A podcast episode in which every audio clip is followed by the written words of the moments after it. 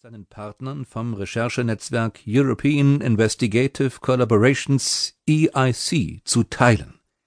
Zu dem Verbund gehören die Medienhäuser Mediapart in Frankreich, NRC Handelsblatt in den Niederlanden, Politiken in Dänemark, Le Soir in Belgien, L'Espresso in Italien, El Mundo in Spanien, Newsweek in Serbien, Falter in Österreich sowie RCIJ The Black Sea in Rumänien.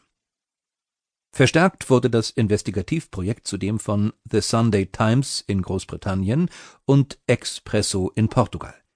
60 Reporter und Dokumentare, dazu IT-Experten und Juristen, arbeiteten sieben Monate lang an einer Röntgenaufnahme des Milliardengeschäfts Fußball, wie es ihn niemals zuvor gegeben hat. Dieses Hörbuch beschreibt, wie es dazu kam und es erzählt die Geschichte des Informanten, der sich mit den mächtigsten Vertretern einer enthemmten und immer einflussreicher werdenden Branche angelegt hat.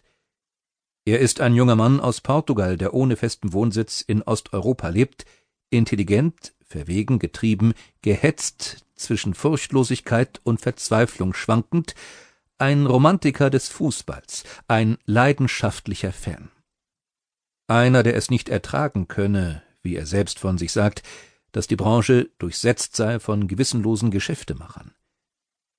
Als eines seiner Hauptmotive für Football Leagues, das größte Datenleck in der Geschichte des Sports, bezeichnet er seine Wut. Die Wut auf die Profiteure des schmutzigen Geldes, das der Fußball anzieht und bewegt. Er nennt sie die Feinde des Spiels. Ihnen gilt sein Feldzug. Sie will er bloßstellen, entlarven, überführen mit nicht zu widerlegenden Fakten. Verträgen und Nebenabreden, Kontoauszügen, Rechnungen. Die Feinde des Spiels sind nun auch seine. Er wurde vom Jäger zum Gejagten.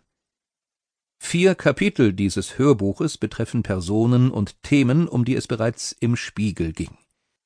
Cristiano Ronaldo, den skrupellosen Sportvermarkter Doyen, die Gier der Spielerberater und die geheimen Klauseln der Spielerverträge. Diese Geschichten wurden neu aufgelegt, teilweise mit Informationen und Dokumenten, die uns nach den Dezember-Veröffentlichungen im Spiegel zugespielt wurden. Acht weitere Kapitel, die hier veröffentlicht werden, stammen ebenfalls aus dem Material von Football Leagues. Sie geben neue Einblicke in die Fußballbranche. Zwei Geschichten beleuchten die sogenannte Third Party Ownership, TPO, die mittlerweile vom Weltfußballverband FIFA verbotene Beteiligung Dritter an den Transferrechten von Fußballprofis, eine davon spielt in Hoffenheim.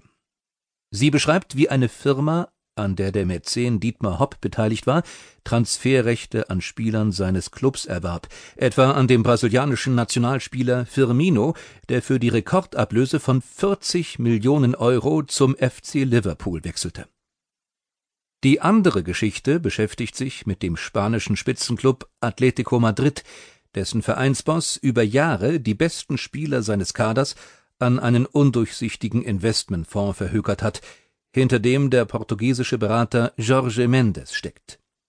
Der Adidas-Konzern ist einer der einflussreichsten Akteure in der weltweiten Vermarktung des Fußballs.